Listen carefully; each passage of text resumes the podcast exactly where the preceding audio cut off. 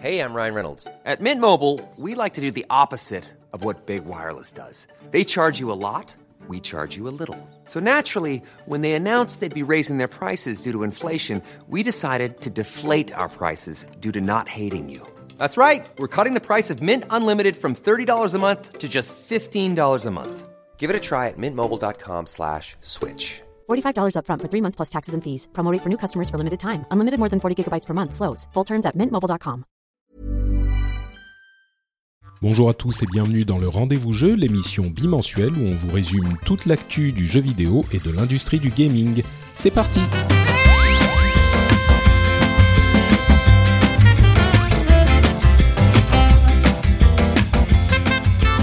Bonjour à tous et bienvenue sur ce rendez-vous jeu un petit peu spécial, rendez-vous jeu festif. Euh, on est normalement en plein dans les fêtes de fin d'année encore quand cet épisode est diffusé et je me suis dit que euh, qu'est-ce qu'on pourrait faire pour un épisode qui réchauffe un petit peu le cœur, qui soit euh, intéressant, amusant, distrayant. Et là, il y a un truc qui a fait tilt dans ma tête, je me suis dit Oscar le maire. Voilà, Oscar Le Maire, distrayant, festif, heureux, joyeux. Il euh, n'y a pas mieux, non? Comment ça va, Oscar? ça va très bien. Ça, c'est, je, ne sais pas si ça me définit vraiment les, qualités que tu donnes, mais bon, ça me fait plaisir en tout cas. Bon, écoute, euh, je suis heureux de te recevoir et de te recevoir pour un épisode spécial puisque ça a fait tilt Oscar Le Maire, mais pas juste pour Oscar, Oscar Le Maire. Ça a fait tilt pour parler de Shigeru Miyamoto. Shigeru Miyamoto, qui est euh, bon, on va en parler dans un instant, mais tu as, tu as euh, sur ton site Ludostri, tu as écrit un très long feuilleton où tu es allé plonger dans, euh, comme je le dis en titre de l'épisode, la vie, l'œuvre de Shigeru Miyamoto, et qui est un personnage sur lequel on a, qui est assez connu, mais sur lequel on a beaucoup d'idées, mais pas d'idées précises. Euh, et je me suis dit qu'on allait faire une sorte de d'introduction, de, de racontage de la vie de Miyamoto avec toi, puisque tu es désormais, avec ton feuilleton interminable, un spécialiste de Miyamoto, n'est-ce pas? Eh ben, je, je, oui, alors c'est assez prétentieux de, dire ça, mais je, je, pense pouvoir dire que euh, j'ai beaucoup étudié euh, le, sujet, évidemment, pour, pour écrire ce feuilleton et que j'ai euh, j'ai parcouru plusieurs centaines de, de ces interviews euh, pour, pour avoir une idée plus précise de qui il est et surtout de quel est son travail, puisque c'est finalement c'est souvent ça euh, le, le, le, truc dont on n'a pas une idée précise souvent. Et, euh, et, auquel j'ai essayé de répondre. Ben, c'est ça qui est assez mystérieux avec Miyamoto, parce que tout le monde le connaît, je pense, comme le créateur de Super Mario, de Mario et de Zelda. Et on a un peu l'impression que Miyamoto, c'est celui qui fait Mario et Zelda depuis 30 ans.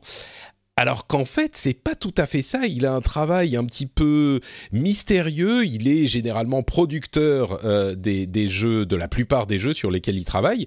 Et on ne sait pas très bien, déjà en général, le travail de producteur dans le monde du jeu vidéo, c'est un petit peu nébuleux. Et en particulier pour Miyamoto, euh, c'est pas très très clair. Et, et surtout, euh, ça va à l'encontre de l'idée qu'on a du personnage qui est, euh, bah oui, c'est lui qui fait les Mario et les Zelda. Mais avant de se lancer là-dedans, euh, on va parcourir un petit peu euh, sa vie et essayer de comprendre qui il est, comment fonctionne le personnage.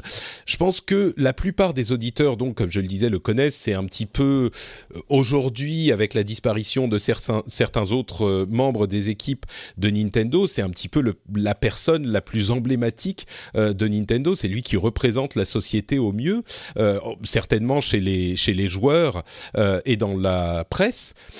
Et, je crois que, comme je le disais, beaucoup de gens ont une idée assez vague de, de ce qu'il est et de ce qu'il fait. Donc, je te propose, euh, Oscar, qu'on commence bah, par le début. Euh, ah, oui, avant. Alors, avant ça, on en reparlera tout à l'heure, mais euh, l'ensemble de ce dont on va parler, euh, la, majorité est tirée un petit peu de l'article que tu as écrit pour Ludostri, donc le site sur lequel tu officies, qui est propulsé par Patreon et sur lesquels sur lequel tu euh, écris des articles longs, fouillés, recherchés euh, et, et, on en parlera un petit peu euh, plus tard dans l'émission, mais c'est de là que tu viens, c'est de là que ça vient et c'est un, un site qui est différent et intéressant. Donc, on pourra en reparler tout à l'heure si, si ça te va. Ça me va parfaitement. Et donc, Miyamoto, comme je le disais, on va commencer euh, par le début. On va commencer avec bah, peut-être euh, ce qu'il a fait avant euh, d'arriver chez Nintendo. Est-ce que tu peux nous raconter en quelques mots son enfance, son, son enfance, son adolescence, ses années d'étudiant, d'où il vient en fait Miyamoto? Alors euh, oui, alors je vais je vais faire très rapide parce que euh, parce que c'est pas forcément le sujet de raconter en détail euh, sa, sa, sa, vie. Je au passage, je j'invite tout le monde qui tous ceux qui voudraient en savoir plus sur sur vraiment comment s'est déroulé son son enfance à lire la biographie qu'a écrit William Oduro chez chez Pixel Love sur les traces de Miyamoto qui qui qui détaille vraiment de manière précise tout ça. Euh, pour pour faire pour faire simple, en, en fait, son, son enfance est assez euh, assez classique. Euh, je, faut... je, précise, et excuse-moi, euh, je précise qu'en plus de ça, il y a quand même une liste de sources euh, assez longue sur ton article dans Ludostri. Donc, si vous voulez en savoir plus, d'une part, la première étape, c'est peut-être d'aller lire l'article, le, et puis il y a tout plein de sources que, auxquelles vous pouvez aller vous, vous référer aussi pour en savoir un petit peu plus. Tout à fait. Pour chaque citation, j'indique euh, la source, euh, ce qui permet euh, effectivement de d'en découvrir davantage. On, pourrait presque croire que tu es un vrai journaliste, que tu fais un travail rigoureux. C'est incroyable. On n'a pas l'habitude ici chez chez le rendez-vous. Je, rends hommage au passage à, doublement à William Oduro puisque c'est un peu c'est un peu lui qui m'a qui, qui m'a appris cette manière de travailler en, en étant très rigoureux sur les sources. Vas-y, vas-y. Donc, on se lance sur, euh, sur d'où il vient ce, ce, bon Shigeru. Comme je disais, euh, en fait, ce qui, le, le, truc qu'il faut bien comprendre, c'est qu'il n'a pas vraiment une enfance euh, remplie de jeux vidéo, puisque bah, forcément, il, pour, pour, pour, bien situer en fait le, le moi le, le point que j'aime bien situer parce que ça correspond vraiment à un moment où le jeu vidéo surtout au Japon euh, commence à vraiment toucher le grand public, c'est euh, la sortie de Space Invaders. Et quand Space Invaders sort, il a 26 ans, Miyamoto. Donc euh, c'est pas vraiment voilà les jeux vidéo c'est pas vraiment un truc qui a bercé son enfance. Lui il était plutôt porté sur les mangas, sur euh, sur la télévision aussi, sur les shows, sur les séries télévisées, notamment surtout les séries américaines et et sur les mangas. en fait quand il était jeune il, rêvait de, de devenir mangaka. Euh, puis euh, progressivement, euh, alors qu'il grandissait, bah, petit à petit, il s'est orienté vers des trucs un peu plus terre à terre, mais toujours avec l'idée de, faire quelque chose de qui propre à la création, de d'être un créateur au sens vraiment large et de, de toucher les gens. Quand il se met à grandir, il s'oriente vers vers des, il fait des études de design industriel. Ouais. Il, faut rappeler qu'effectivement, donc comme tu le dis, euh, il avait 26 ans à la sortie de Space Invaders. Donc ceux qui sont bons en maths euh, sauront déjà qu'il est né en 1952. Et donc effectivement, le jeu vidéo n'existait pas à l'époque euh, pendant son, son enfance. voilà. Et, et, et, son envie de faire quelque chose de créatif se ressent même dans son approche qu'il a au, au jeu vidéo. Mais il a été vers, comme tu le dis, le design industriel. Donc c'était un aspect très technique euh, dans lequel il s'est orienté euh, au début de son, enfin pendant ses études, quoi. Exactement. Et, euh, et, en même temps, après, pendant ses études, il a quand même découvert les jeux vidéo, il a quand même découvert Pong, les, les trucs comme ça. Mais euh, c'est pas c'est pas un truc qui est c'est pas un centre d'intérêt. C'est-à-dire, il y a, a d'autres créateurs euh, qui euh, qui euh, qui ont vraiment découvert le, le, le jeu vidéo, les, les, les origines même avec les, les, les, jeux de rôle, les donjons et dragons et puis les, les, premières évolutions. Donc qui c'est-à-dire des créateurs qui avaient un profil vraiment geek, on va dire. Miyamoto était pas comme ça. Euh, donc ouais, lui, il fait, il fait des études de design industriel parce que ça, ça il pense que ça correspond assez bien à, à sa démarche de euh, vouloir créer des choses euh, par lui-même et euh, de vouloir créer des choses qui vont toucher un, public large. Euh, Il faut dire aussi que euh, il, faut dire aussi que euh, même si c'est vrai certains sont tombés dans le jeu vidéo et se sont euh, immédiatement trouvés happés par ce type de création, il y en a aussi beaucoup de, de, cette génération de, de pionniers de l'industrie du jeu vidéo qui y sont arrivés par une porte beaucoup plus, euh, euh, j'allais dire presque mécanique, mais vraiment euh, technique quoi. Il faut se souvenir que à l'époque, le jeu vidéo, c'était, tu parlais de Pong, c'était fait sur un oscilloscope au, tout début. Hein, le premier jeu, on pourrait dire qu'il s'agit de Pong. Je suis sûr que les puristes me donneront d'autres exemples, mais c'était fait sur un oscilloscope. Il y avait cet aspect vraiment électronique. Quand le jeu vidéo est né, bah évidemment, juste avant, le jeu vidéo n'existait pas, et ça, ça a été, c'est arrivé euh, sur la scène euh, industrielle par euh, cette porte d'entrée vraiment technologique, quoi. Ce qui est normal, ce qui est logique, mais dont on se souvient peut-être pas forcément aujourd'hui que le jeu vidéo existe en tant que tel. À l'époque, bah ça n'existait pas. C'était des techniciens qui se mettaient à faire des jouets plus ou moins vidéo, mais je, déflore peut-être un petit peu les sujets. Euh, je te laisse continuer. Tu fais bien de le dire. C'est vrai que, un, un, bon, exemple pour ça, c'est de, souligner que à, l'époque euh, des, débuts de Miyamoto dans, l'industrie, euh, effectivement, beaucoup de gens de sa génération sont pas forcément des passionnés de jeux vidéo. Enfin, c'est très différent de maintenant. Et, puis, y a, je pense que le, le bon exemple, c'est les, les, gens qui s'occupaient des musiques, souvent, c'était des programmeurs, en fait. Hmm. Euh, ça, allait souvent de pair, alors qu'aujourd'hui, euh, c'est vraiment deux métiers euh, distincts. mais effectivement, à, cette époque, on est encore, voilà, on est encore au tout début. Et, pour le coup, lui, Miyamoto, il, voilà, il, il, pas, quand il était étudiant, il n'imaginait pas faire une carrière dans le jeu vidéo il est presque arrivé par hasard là-dedans. D'ailleurs, il est. alors, Nintendo, ça a été son premier, son premier emploi. Euh, enfin son premier vrai emploi, on va dire. et du coup, le seul, euh, en fait. Exactement. Euh, et, et, le truc, en fait, c'est qu'il est, il est arrivé, il a été pistonné pour, pour débarquer chez Nintendo, c'est-à-dire il a obtenu un entretien avec Yamauchi, donc le président de Nintendo à l'époque, par le biais d'un ami de son père. et il a débarqué là-bas en présentant ses, ses, ses travaux d'études, alors si je dis pas de bêtises, je crois qu'il avait fait un, un cintre pour euh, pour enfants avec un, un, design un peu euh, un peu rigolo pour les, pour les enfants qui avaient une tête de panda sur le sur le cintre.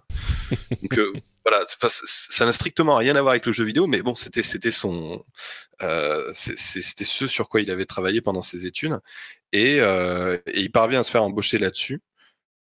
Euh, sachant que Yamauchi lui a précisé que s'il l'a embauché, c'est pas parce que euh, c'est pas parce qu'il a été pistonné, c'est pas parce que c'était une recommandation, mais c'est vraiment parce que euh, Miyamoto avait réussi à convaincre Yamauchi.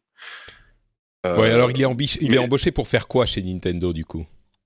Il débarque dans la, dans la division en tant que designer. Donc en tant que graphiste, on va, on va, on va dire ça comme ça, pour, pour, parce que designer, c'est très vague. Euh, donc à ce moment-là, il est dans un, dans un service de Nintendo euh, qui, ils, sont seulement deux en fait, en comptant Miyamoto, et ils bossent pour, euh, pour les autres divisions. Donc bon, les autres divisions, au tout début, c'est principalement la, la RND 1, donc la division de, de Gunpei Yokoi, le créateur des Game Watch et puis de la Game Boy. Qui, euh, ouais, je vais, je vais, préciser encore une fois, j'aime bien dans cette émission euh, euh, faire en sorte que même les gens qui n'y connaissent rien puissent comprendre. donc R&D, donc enfin évidemment on connaît recherche et développement. Parfois je, je parfois j'explique des trucs en pensant que c'est des anglicismes, mais non. Et Gunpei Yokoi, une des grosses, une des autres grosses figures de Nintendo, qui était le designer des Game Watch. Les Game Watch, c'est les jeux, les petits jeux LCD. Euh, euh, avec euh, qui, qui, souvent qui, enfin, dont les, les, plus mémorables sont ceux à double écran. Et donc c'était des jeux LCD euh, qui se vendaient en tant, presque en tant que jouets. Et il y avait un jeu dessus et c'était des petits, des petites images LCD qui s'allumaient et qui s'éteignaient. Donc c'était hyper limité dans le. Comme, la technologie des, des, calculettes Casio en fait. Voilà, exactement, exactement. Et donc lui, c'était Gunpei Yokoi qui était qui qui, qui, qui gérait la division dans la qui a intégré euh, Miyamoto. C'est ouais voilà. Et alors après pour pour pour, pour bien situer, Gunpei Yokoi en, gros c'est la personne qui a vraiment faire euh, fait que Nintendo s'est orienté sur le jeu vidéo. Enfin, fait que Nintendo déjà s'est orienté sur le divertissement et les jouets, puisque à la base, lui, il, fabriquait des jouets. Et, euh, et, et, ensuite, euh, l'entreprise a évolué naturellement vers les jeux vidéo, s'est intéressé à l'arcade, et, puis, puis les, Game Watch ont, ont, conforté, le succès des Game Watch ont conforté l'entreprise dans, dans cette direction-là. Oui, puisqu'ils faisaient euh, des cartes avant. Enfin, tout le monde le sait, mais Nintendo, c'était des cartes de Hanafuda, un jeu de cartes euh, euh, japonais traditionnel, et ils en ont fait pendant genre 150 ans avant de se lancer dans le dans le jouet et dans le jeu vidéo, quoi. Oui, ils en font encore aujourd'hui, même si c'est vraiment de la niche. Là. Ouais.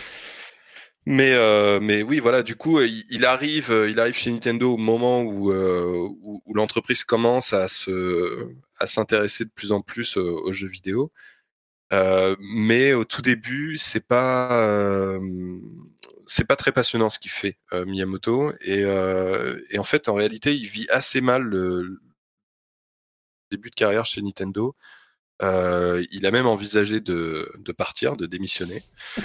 en fait, il y avait plusieurs raisons à ça. il, y en a, il y a notamment le fait qu'il avait du mal à, supporter le, rythme de travail. Le, en fait, c'est pas tant le fait qu'il y avait beaucoup de travail, mais simplement l'organisation de la société, le fait qu'il devait pointer tôt euh, tous les matins, il devait venir au boulot très tôt le matin, alors que lui, il est plutôt du genre couche-tard, il aime bien travailler tard le soir et euh, du coup dormir le matin.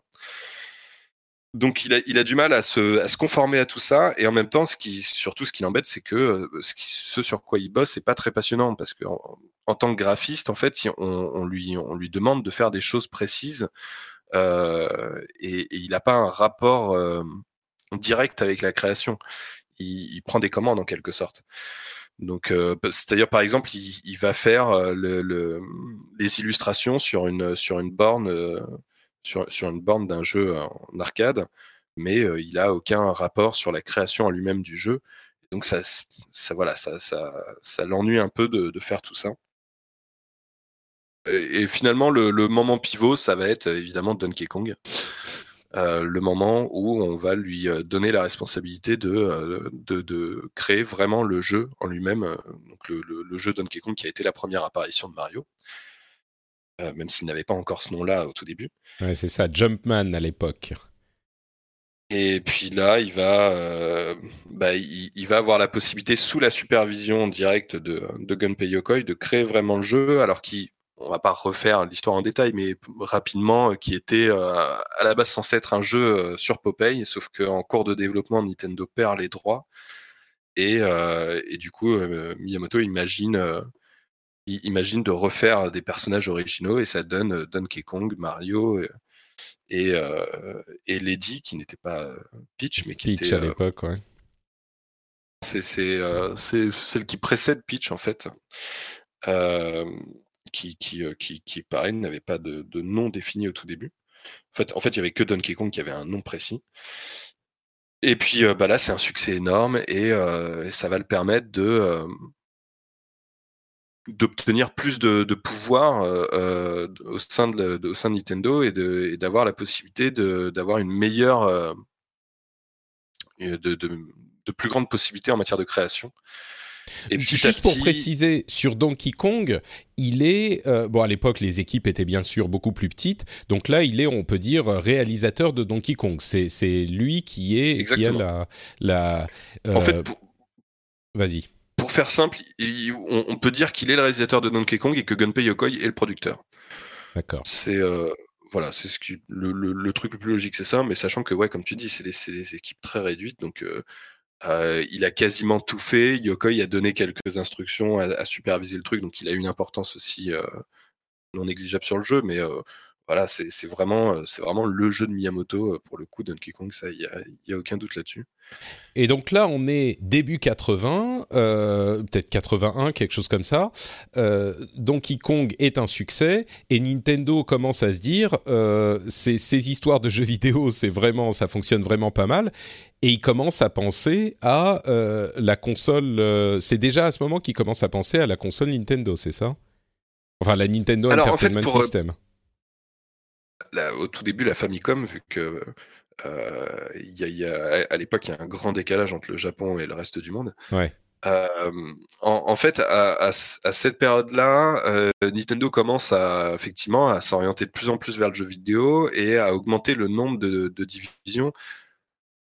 Tout à l'heure, je parlais de la RND1 de, Gunpei Yokoi, qui au tout début était juste RND en réalité, puisqu'il n'y avait, avait qu'une seule division. Et, petit à petit, Nintendo va créer de, nouvelles divisions. Donc il va y avoir la création de la RND2 qui va, qui va avoir pour tâche de, concevoir la NES. il va y avoir la RND3 qui va avoir pour tâche de bosser aussi sur la NES, mais de sa spécialité, ça va être de, de bosser sur les cartouches, sur l'augmentation de la capacité de mémoire des cartouches. et puis arrive au bout d'un moment la création de la RND4. Et là, l'idée de la RND4, c'est de faire une division qui est euh, entièrement consacrée à la création de jeux vidéo pour l'arcade, mais surtout pour euh, la NES. Euh, et, c'est là que ça va être la grande chance de Miyamoto, c'est-à-dire qu'on va lui, Yamoshi va lui filer le poste de directeur adjoint de cette division. Donc là, on est encore au, début des années 80, sachant que au Japon, la Famicom, donc euh, comme s'appelle la, la Nintendo Entertainment System au Japon, elle est sortie en 83. Donc il faut bien voir que euh, que, 81 à 83, il n'y a pas énormément de, temps non plus. Là, je, je, regarde mes dates Wikipédia, mais euh, ça, les choses ont été assez vite. Euh, oui, oui, oui, sachant que 83, c'est l'année euh, où, est, créée la, division RND4. Et euh, effectivement, les choses vont assez vite et il faut bien se remettre dans le contexte de l'époque, c'est-à-dire que à, ce moment-là, quand la division RND4 est créée, en interne chez Nintendo, pour eux, la division RND4, c'est pas, c'est pas du tout l'avenir. Ça, ça va pas être une division importante parce que euh, dans la tête de tout le monde, en fait, la Famicom était pas censée être euh, un produit qui allait durer longtemps. Euh, au tout début, ils, ils, envisageaient même pas de le sortir en Occident et, ils imaginaient ça comme un, comme un truc qui allait durer peut-être quelques années, mais, mais pas beaucoup. quoi. Euh, c'était dans, dans, leur tête, si ça dure, si, si, si, le, si le produit euh, reste en vente pendant plus d'un an, ce serait déjà bien. quoi. Et, et c'est là, à vrai dire, excuse-moi, je t'interromps, mais effectivement, elle sort juillet 83 au Japon, octobre 85, donc plus de deux ans après aux États-Unis, et un an encore après, en 86, en France. Donc, enfin, en Europe. Donc, en, en 86, la console avait déjà trois ans, plus de trois ans. il faut voir que même encore aujourd'hui, même si les cycles se sont allongés, euh, les, cycles, c'est 7-8 euh, ans entre les générations. Donc là, on était presque au milieu de la génération. Et la raison pour laquelle c'est important de, noter ce que tu notes, c'est que...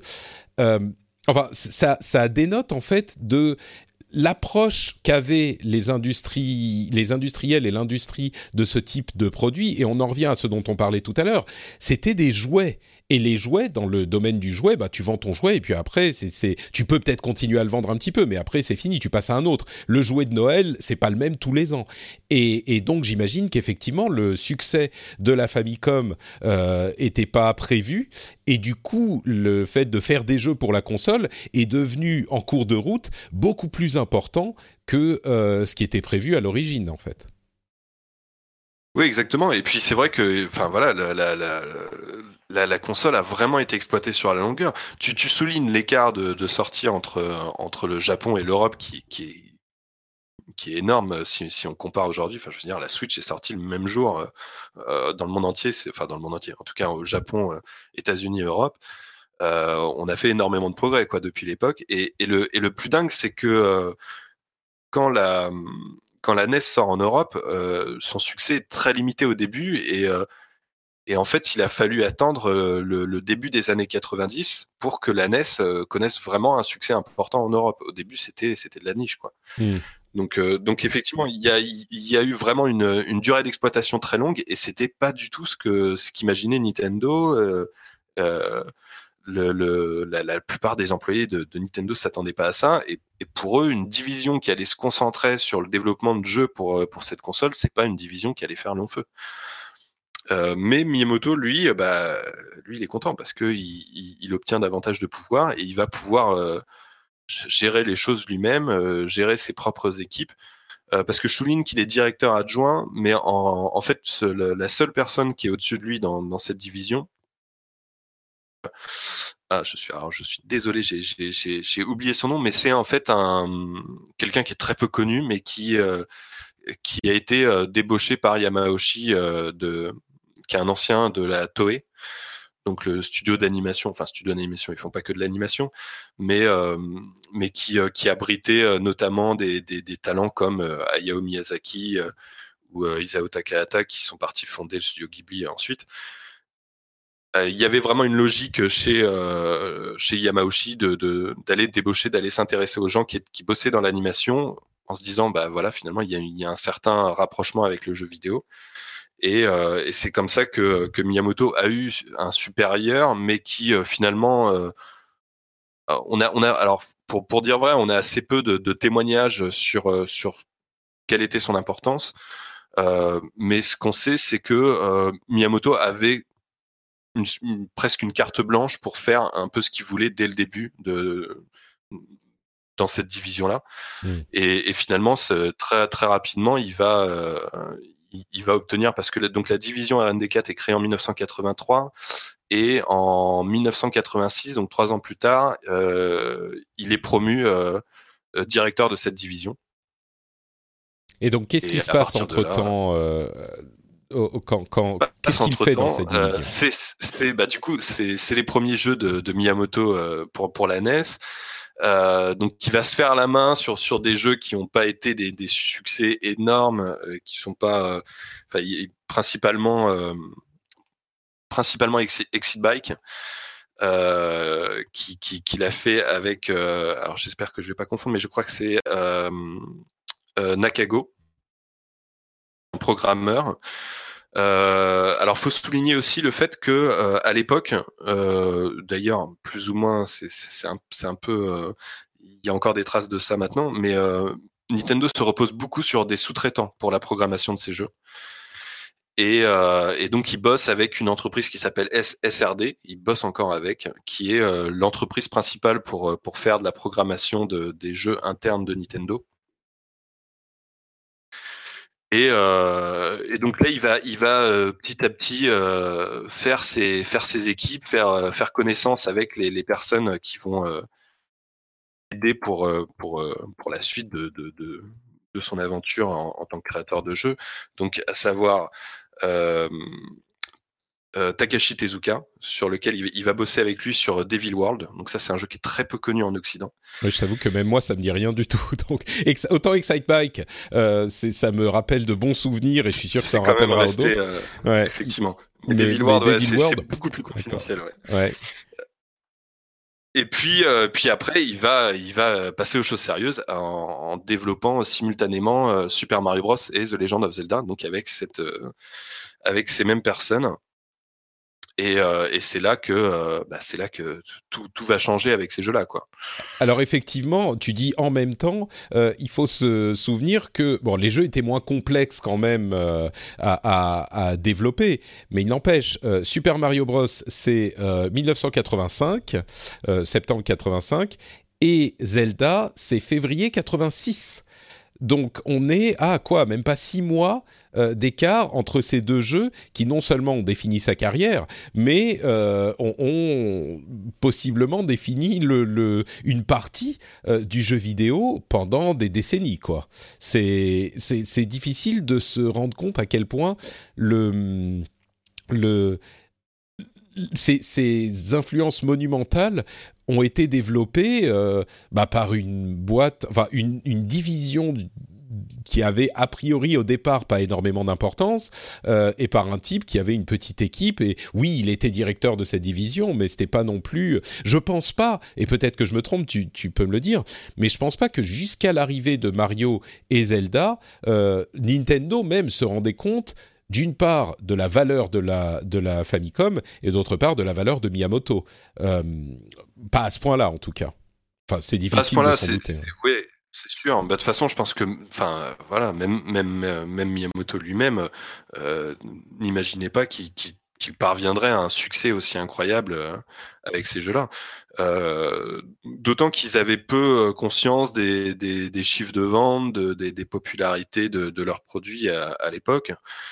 Et, et, effectivement, ces, ces, ces jeux-là, enfin surtout Mario, euh, vont avoir une importance considérable aussi bien dans le succès de, bah, de, Miyamoto, de sa division, de la console, de la NES et puis de Nintendo en général. c'est une, une, évidence de, tu, tu dis, aujourd'hui. Tu dis qu'ils n'avaient pas conscience des chiffres de vente. Euh, je vais te t'arrêter là parce que comment est-ce qu'ils pouvaient ne pas avoir confiance des, euh, conscience des chiffres de vente? Ils sont, enfin, c'est quand même leur boulot de vendre des consoles et des jeux.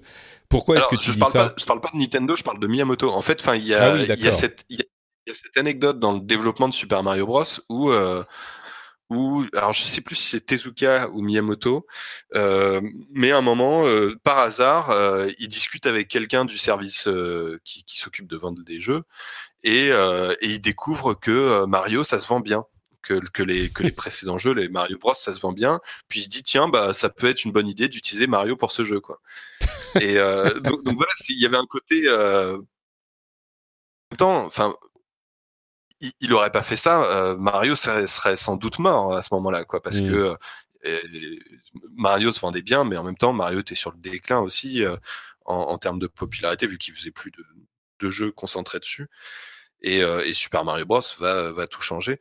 Et, et, et, en fait, au terme donc du développement, donc les deux jeux sont développés en parallèle, et au terme du développement de les deux jeux sont développés en parallèle, ils commencent à peu près en même temps, mais au bout d'un moment, ils donnent la priorité à Mario pour sortir, euh, pour le sortir donc en, septembre 85, et, euh, et, ensuite ils enchaînent sur, euh, ils reprennent le boulot sur Zelda.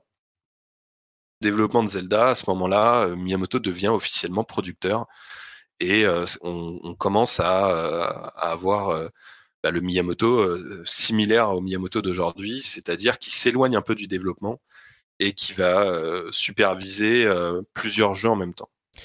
Alors là justement c'est un moment absolument clé.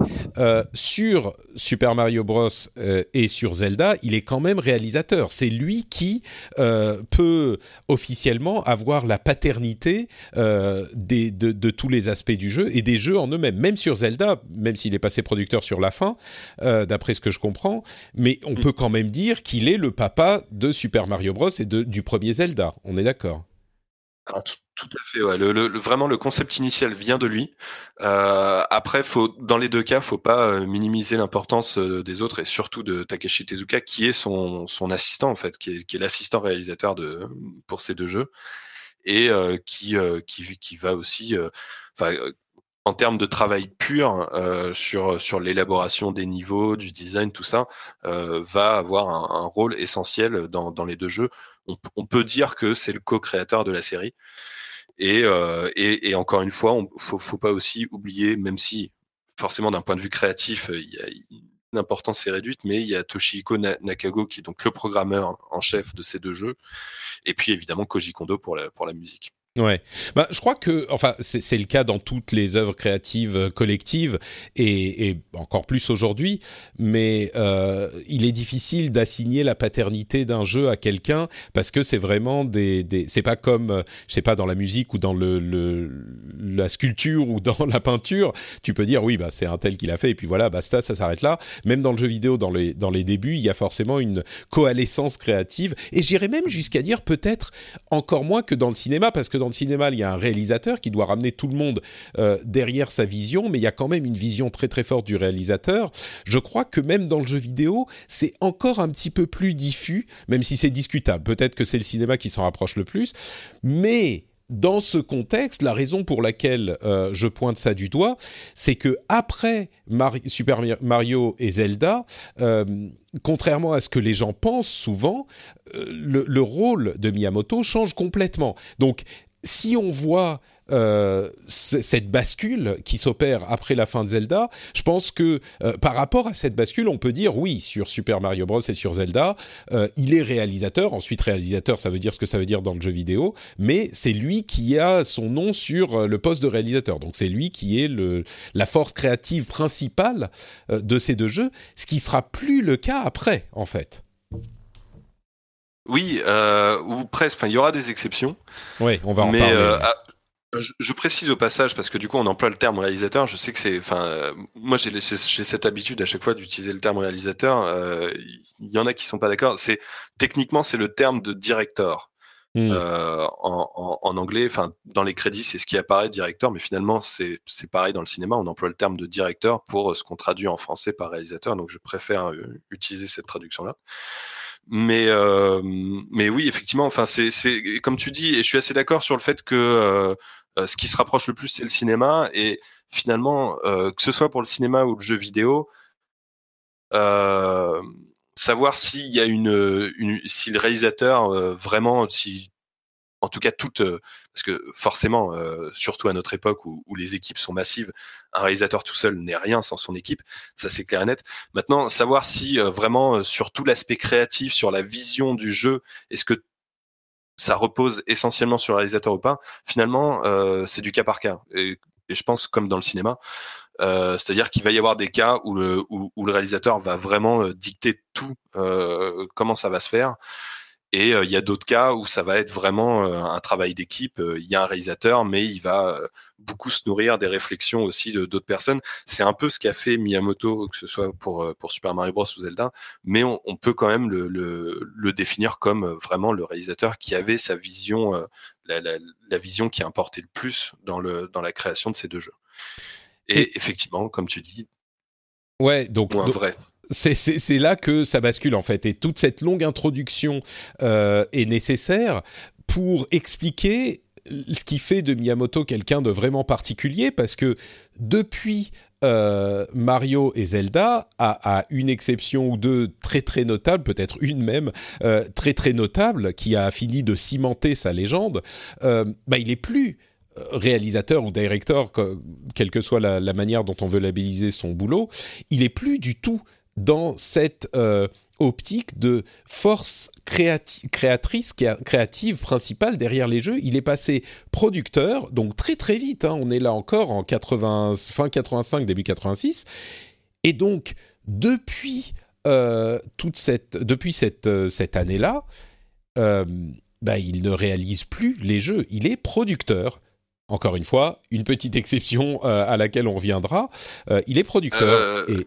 Je, je mettrais plus d'une exception quand même là-dessus. Ouais. C'est parce que euh, tu, tu, tu soulignais tout à l'heure euh, le, le, le fait que euh, il y a voilà il y a, il y a des fois des, euh, des idées euh, erronées sur euh, sur le rôle de Miyamoto et sur l'idée que euh, bah, c'est toujours lui qui, qui fait tout.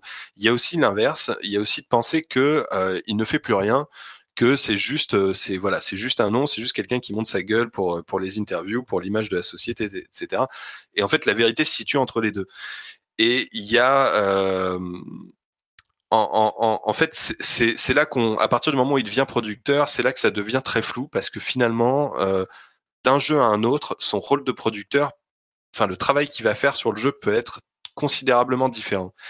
Et ce qu'on ce qu'on va voir à ce moment-là, c'est que finalement, ce que lui permet le rôle de, producteur, c'est de prendre de la distance sur le développement d'un jeu. Euh, alors, pour expliquer le rôle de producteur, en tout cas chez Nintendo, le producteur, c'est le, plus haut dans la hiérarchie du projet direct. Euh, c'est-à-dire celui qui a tous les droits. Quoi. C'est le, le, le producteur. Euh, le réalisateur peut avoir sa vision. Si le producteur n'est pas d'accord, il lui dit tu fais comme ça. Le réalisateur est obligé de faire comme ça. Hmm. Euh, mais bah, je crois qu'on peut on peut prendre un tout petit euh, une toute petite pause pour dire pour essayer même de définir ce que c'est que le rôle de producteur dans le jeu vidéo. Ce qui est, tu le disais, c'est hyper flou chez Nintendo, c'est encore plus flou euh, peut-être ailleurs ou au moins aussi flou. En fait, j'ai parlé à beaucoup de producteurs qui me disent qu'eux-mêmes ont un petit peu du mal à définir leur boulot et pourtant il est absolument nécessaire. La meilleure définition que j'ai que trouvée, euh, c'était sans surprise pour moi un, un réalisateur de chez Blizzard, euh, parce que bon c'est surtout des gens de chez Blizzard avec lesquels je parlais, mais qui disait en fait un producteur c'est la personne qui s'assure que l'équipe ah non c'était peut-être pas c'était peut-être euh, Cory Barlog je sais plus bref. Euh, quelqu'un qui disait le, le, le producteur c'est la personne qui s'assure que les équipes ont tout ce qu'il faut pour travailler. Et s'il y a un problème ils viennent vous voir. Alors je pense que euh, dans le cas de Miyamoto, c'est pas exactement ça, mais ça peut être euh, vous avez besoin d'un ordinateur différent, vous avez plus de café dans la machine à café. Euh, c'est limite ce genre de choses, et donc c'est un rôle hyper vaste. C'est s'assurer que la machine tourne, que l'huile est dans le moteur et que les choses peuvent rouler. Et ça peut aller jusqu'à, dans le cas de, Miyamoto, une influence importante sur le design du jeu. Et, justement, bah, c'est un petit peu la question qu'on se pose euh, dans, tout cet épisode et que se pose euh, une bonne partie des joueurs qui pensent à Miyamoto et même de l'industrie, c'est qu'est-ce qui fait lui en tant que producteur Et c'est un petit peu cette question à laquelle répond ou essaye de répondre ton, article. C'est presque plus facile d'y répondre en prenant des exemples, mais du coup, si je te pose la question de but en blanc, ok, réalisateur, on peut plus ou moins voir à peu près ce que ça, ce que ça veut dire sur Super Mario Bros et sur Zelda, mais Miyamoto producteur sur tous les jeux qu'on suivi, ça veut dire quoi? Qu'est-ce qu'il fait? Est-ce que vraiment les jeux sont différents parce qu'il est là? Est-ce qu'il se contente de remplir la les, les, petites capsules de Nespresso euh, dans, dans le, la machine à café de l'équipe? Euh, Qu'est-ce qu'il fait? Miyamoto, Miyamoto producteur, c'est quoi? Alors, euh, il est quand même que ça, le, le, le, le, rôle d'un producteur et d'un réalisateur aussi d'ailleurs peut, peut varier d'une entreprise à une autre et notamment du Japon euh, par rapport à l'Occident, ils n'ont pas forcément la même définition. Mais euh, en l'occurrence, là, euh, il y a alors plusieurs choses variables, mais Miyamoto a un, rôle, c'est-à-dire il faut noter qu'il est à la fois producteur et chef du, studio, donc de RND4, qui va devenir ensuite EAD. Et qui va devenir le studio principal de Nintendo. Euh, et, et, de fait, en tant que chef de studio, il a euh, un rôle. Alors, c'est pas un rôle absolu parce qu'il y a toujours au-dessus de lui euh, bah, le président de Nintendo, tout, simplement. Mais euh, lui, il va avoir ce rôle euh, phare de définir sur sur quoi vont travailler les, les différentes équipes de son studio. Et il va valider ou, ou refuser les projets qu'on va lui apporter, qu'on va lui apporter, et il va aussi lui-même apporter ses propres projets. Donc mmh. euh, finalement, il va, il va, il peut potentiellement continuer à avoir une, euh, une influence considérable sur la sur la création de certains jeux parce que ça peut être lui qui va euh, directement définir la feuille de route, les, les la, la, préparation du projet, puis la confier à un réalisateur et dire voilà, je te donne cette base là. Maintenant, t'en fais quelque chose. On en reparle dans une semaine, dans un mois, dans, dans un peu plus de temps, s'il si, s'il faut que qu'une qu'un prototype soit conçu pour, pour que pour qu'il puisse donner son avis derrière. Mais en gros, il va avoir ce rôle euh, essentiel et en même temps derrière, bah, il va euh, il va laisser faire. Puis ensuite, il va surveiller le développement. Il va voir si euh, ça évolue comme il faut. Et, et, en fin de compte, son, son importance se, se, situe surtout du coup au début du projet et à la fin du projet, au moment où il va vérifier que que, les choses tournent comme, comme il faut, quoi. Euh, ça va faire un bon jeu. Je vais, je vais préciser un petit peu pour donner du contexte. Euh, EAD, c'est le Entertainment Analysis and Development, qui a donc été euh, créé à la suite euh, du, du R&D 4 euh, que dirigeait Nintendo, que dirigeait Miyamoto, et ils ont, si je ne m'abuse, genre différents groupes de développement, et il y en a quoi, 5, 6, 7, quelque chose comme ça entre Tokyo et Kyoto. Euh, et ils ont, il y a eu une réorganisation récente il y a quelques années, mais d'une certaine manière, c'est mettre euh, l'idée, si je ne me trompe pas, et je suis pas un spécialiste, mais c'était de mettre Miyamoto à la tête du développement de Nintendo, ou en tout cas d'une bonne partie du développement interne de Nintendo, euh, parce que on s'est rendu compte que bah, il avait des bonnes idées, mais c'est, c'est, on pourrait se dire, euh, du coup, c'est presque un rôle de management, euh, c'est, c'est très administratif. On va se rendre compte que c'est pas le cas quand on va en parler dans un moment, mais il est le, c'est le chef du développement de Nintendo, quoi. EAD, c'est le développement de Nintendo. Entertainment Analysis and Development, c'est un nom un peu étrange, mais le, ce, qui, ce, qui va, ce qui va se passer au, au début, euh, l'idée de ces différentes divisions, c'est que lui, il aimait bien favoriser la rivalité interne. Donc il y avait un côté, euh, la, la, RND4 et euh, rival de la RND1. C'était surtout ces deux-là, les, les, deux divisions principales. Les, les autres, la RND2 et la RND3, sont plus concentrés sur le hardware mais il y avait une logique de la RND4 s'occupe de, euh, des jeux sur console de salon, donc des jeux NES puis Super Nintendo, et la RND1 fait aussi euh, de temps en temps, de même que la RND4 a fait pas beaucoup, très peu, mais quelques jeux sur portable, notamment Zelda sur Game Boy. mais la R&D1, son rôle principal, c'était les consoles portables, vu que c'est eux qui ont fait la Game Boy. Et, et du coup, ils se sont concentrés là-dessus. Et il y avait une opposition entre les deux euh, une certaine rivalité, mais euh, voilà, les, succès de Mario, de Zelda, euh, de Mario Kart ont, totalement propulsé la RND4 qui a totalement pris l'avantage. Et Iwata, quand il, a, quand il a pris le contrôle de Nintendo, c'est qu'il a un peu fait il a un peu tué ce, ce, principe de rivalité interne. Il a quand même conservé l'idée d'avoir deux divisions distinctes, donc euh, donc EAD euh, qui, est toujours euh, le studio de Miyamoto, et ce qu'il a appelé SPD, qui est en, quelque sorte la RND1.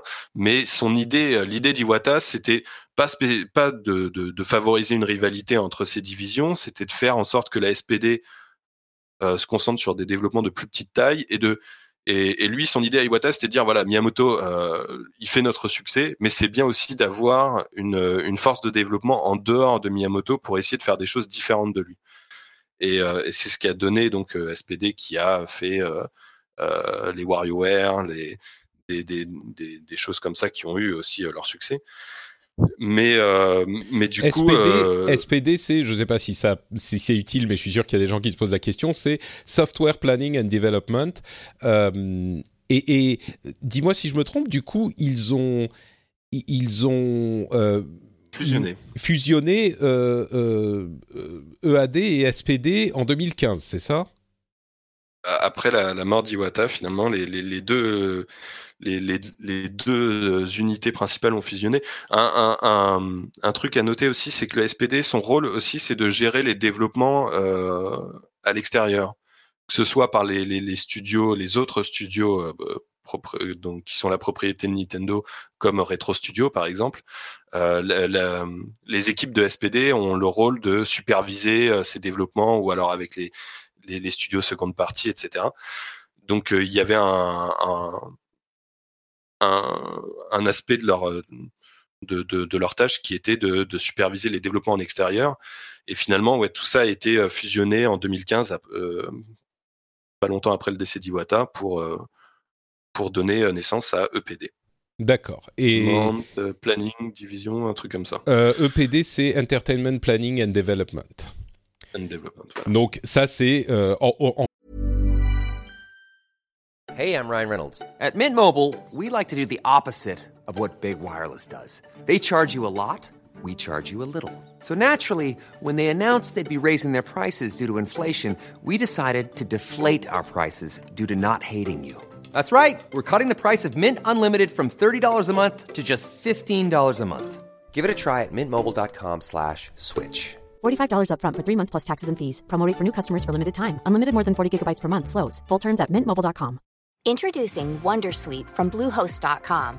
Website creation is hard, but now with Bluehost, you can answer a few simple questions about your business and get a unique WordPress website or store right away.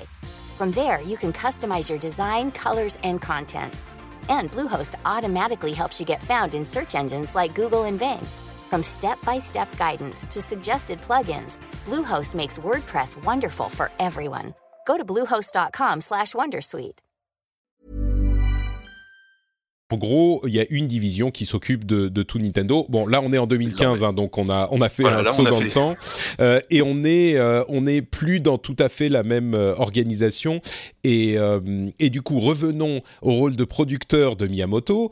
On revient au EAD e en, en quoi quelle année on était? Je m'y perds du coup, mais bah, on, EAD, on va dire 85-86. Qu'est-ce qu'il fait lui tous les jours au bureau? Il gère les différents studios les exemples que tu donnes dans ton article sont assez parlants, donc euh, j'aimerais bien qu'on qu peut-être euh, qu'on approche le problème par ce biais, parce que encore une fois, on a mis euh, 45 minutes à y arriver, mais c'est ça la vraie question. Qu'est-ce qui fait Miyamoto aujourd'hui? Euh, Quel est son rôle dans le processus créatif? Euh, Est-ce que tu peux nous donner quelques exemples de, de, de, la manière dont il approche le truc? Alors, il y a, euh, en fait, il y a je vais prendre l'époque Super Nintendo. il y, a, clairement des, cas où il a un rôle très conséquent dans le développement, dans, l'approche créative du développement de ces jeux, et d'autres où pas du tout.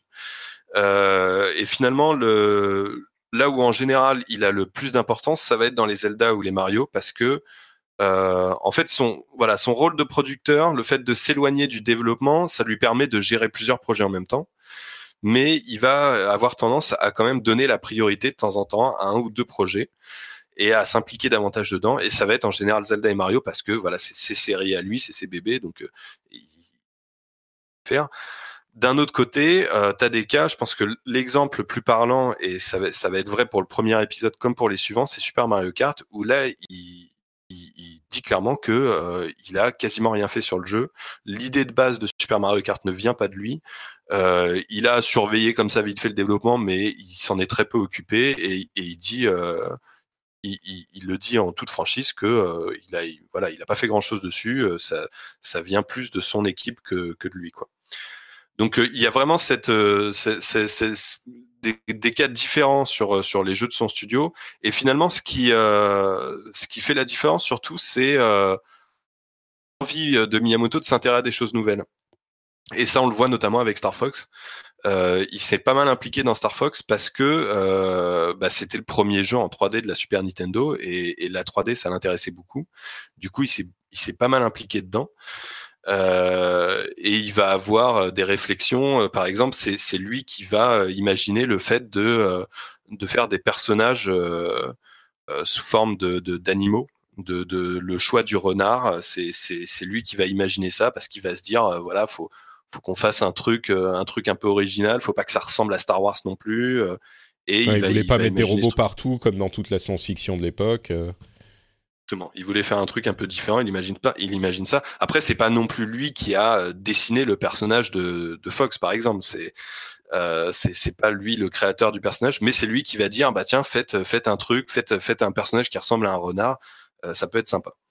Donc il va avoir ces, ces, tâches là et puis il va euh, parfois s'impliquer plus dans la création, dans le dans dans dans la conception du gameplay, dans dans la présentation du jeu et des choses comme ça.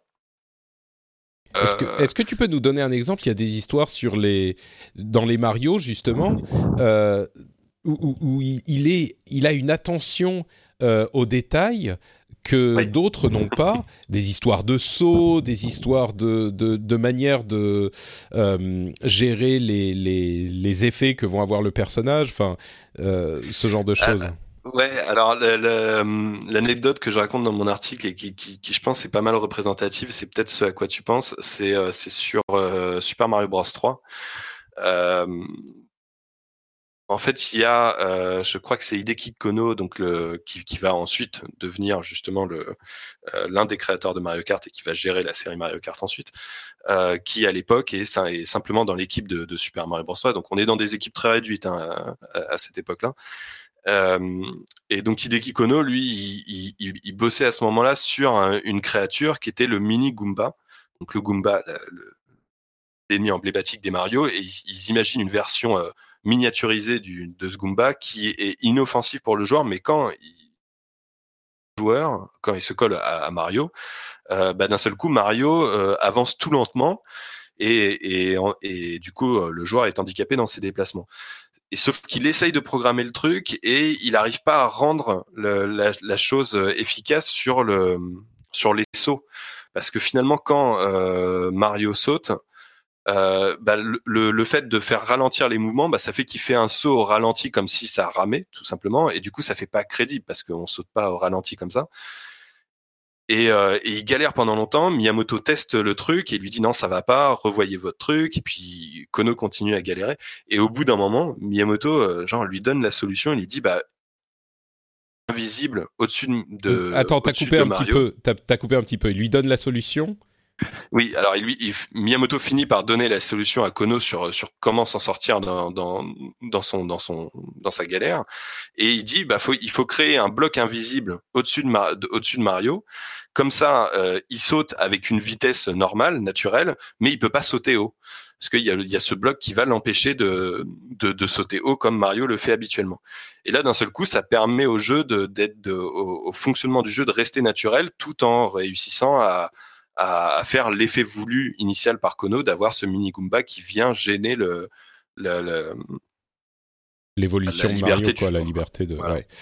C'est, t'as d'autres exemples comme ça euh, de, de, des interventions de Miyamoto? Alors, il y en a, bah, il y en a un paquet. Euh, il y en a un paquet. J'invite à lire l'article pour, euh, pour, pour, pour, en avoir davantage.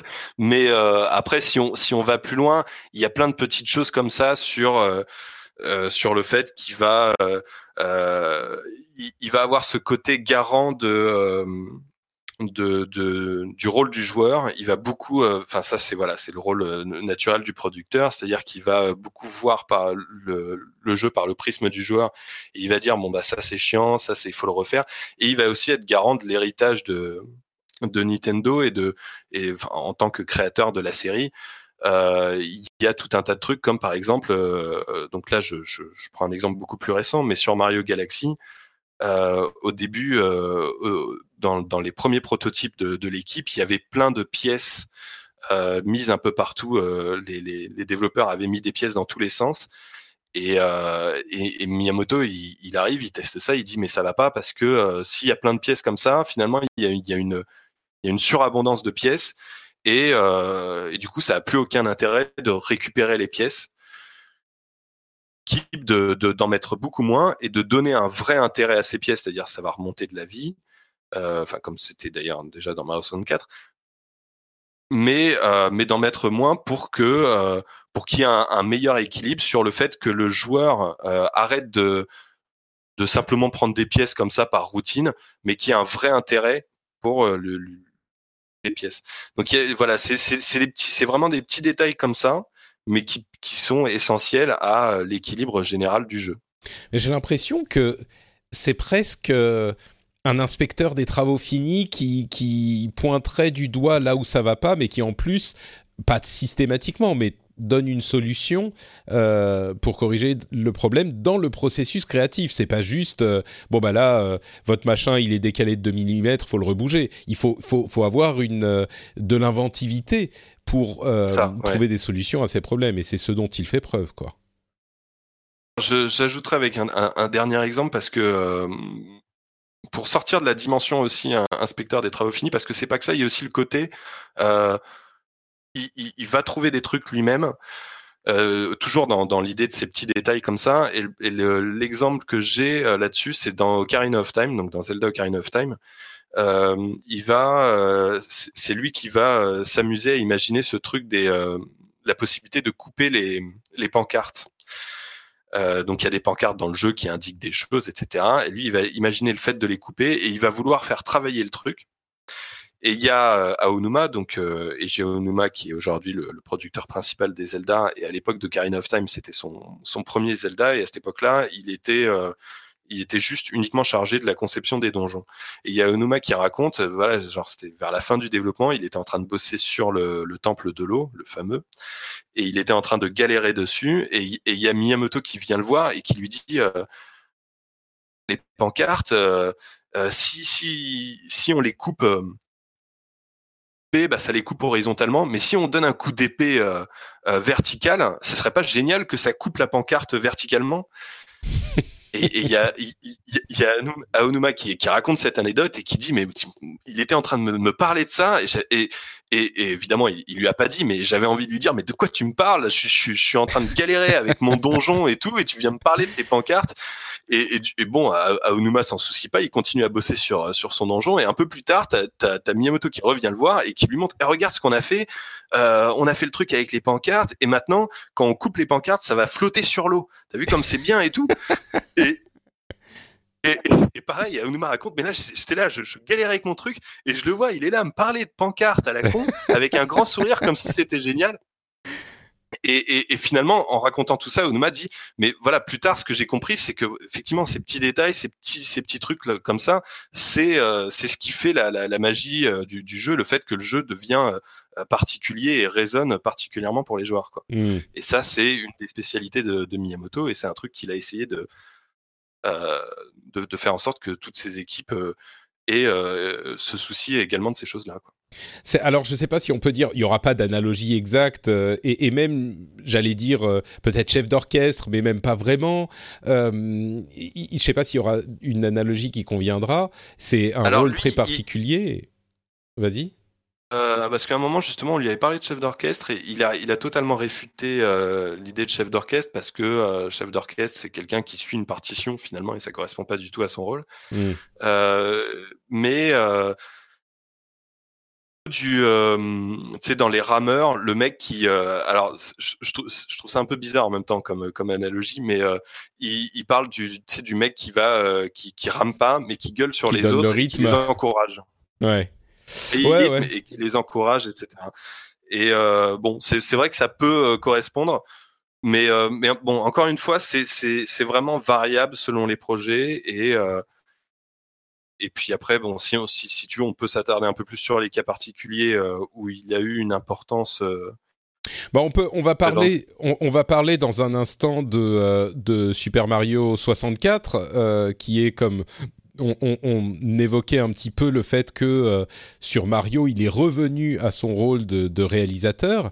Euh, c'était un jeu qui était très important pour lui, mais même avant de dire ça, euh, il y a sur c'est le seul Mario 64. Sur tous les autres, il y a quand même des gens hyper créatifs, hyper doués qui travaillent sur tous les jeux Mario, Zelda et tous les autres depuis longtemps, avec quand même Miyamoto qui souvent est au-dessus et qui, qui, regarde un petit peu là où ça va et là où ça va pas.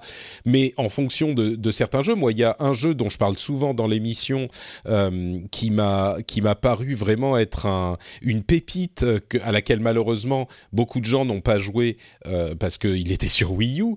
C'est euh, Super Mario 3D World qui est un, un, un trésor incroyable d'inventivité et de et de, de créativité de plateforme, peut-être même encore plus que Super Mario euh, Odyssey parce que il est il est plus pur dans la dans la plateforme 3D qui qui est un place une place particulière dans mon cœur.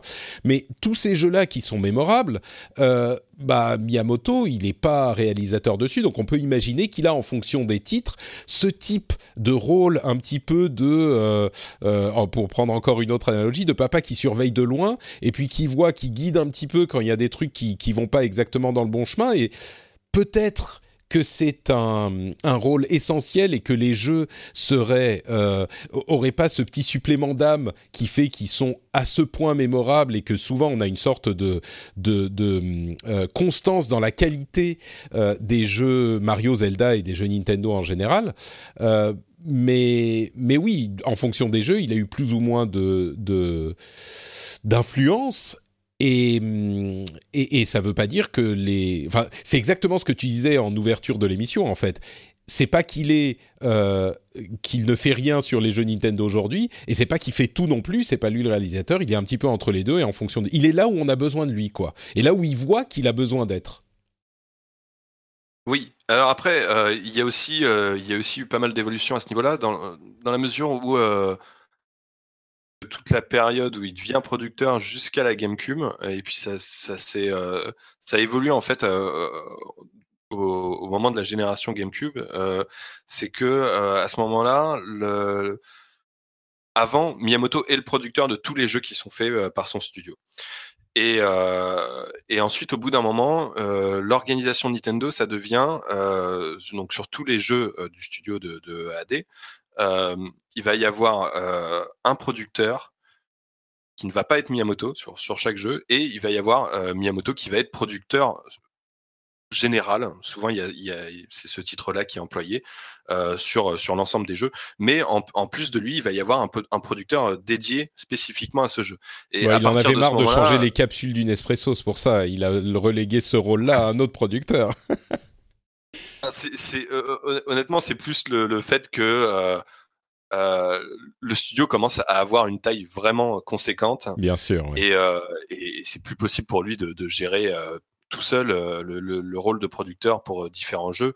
Et du coup, voilà, il y a, il y a ce, ce, producteur supplémentaire là, ce qui lui permet aussi, voilà, de, de de continuer à de temps en temps donner la priorité à un, à un jeu et délaisser un peu les autres pour, pour son plaisir personnel, parce que ce jeu en particulier va lui plaire davantage. et puis l'autre point que je voulais souligner, enfin je, je peut-être un peu les étapes, mais je pense qu'aujourd'hui, à l'heure actuelle, on peut dire qu'il y a très très peu de jeux sur lesquels Miyamoto a une un rôle et que tu prends, tu prends Zelda Breath of the Wild ou, Mario Odyssey par exemple, a priori, il n'a quasiment rien fait dessus. Mmh.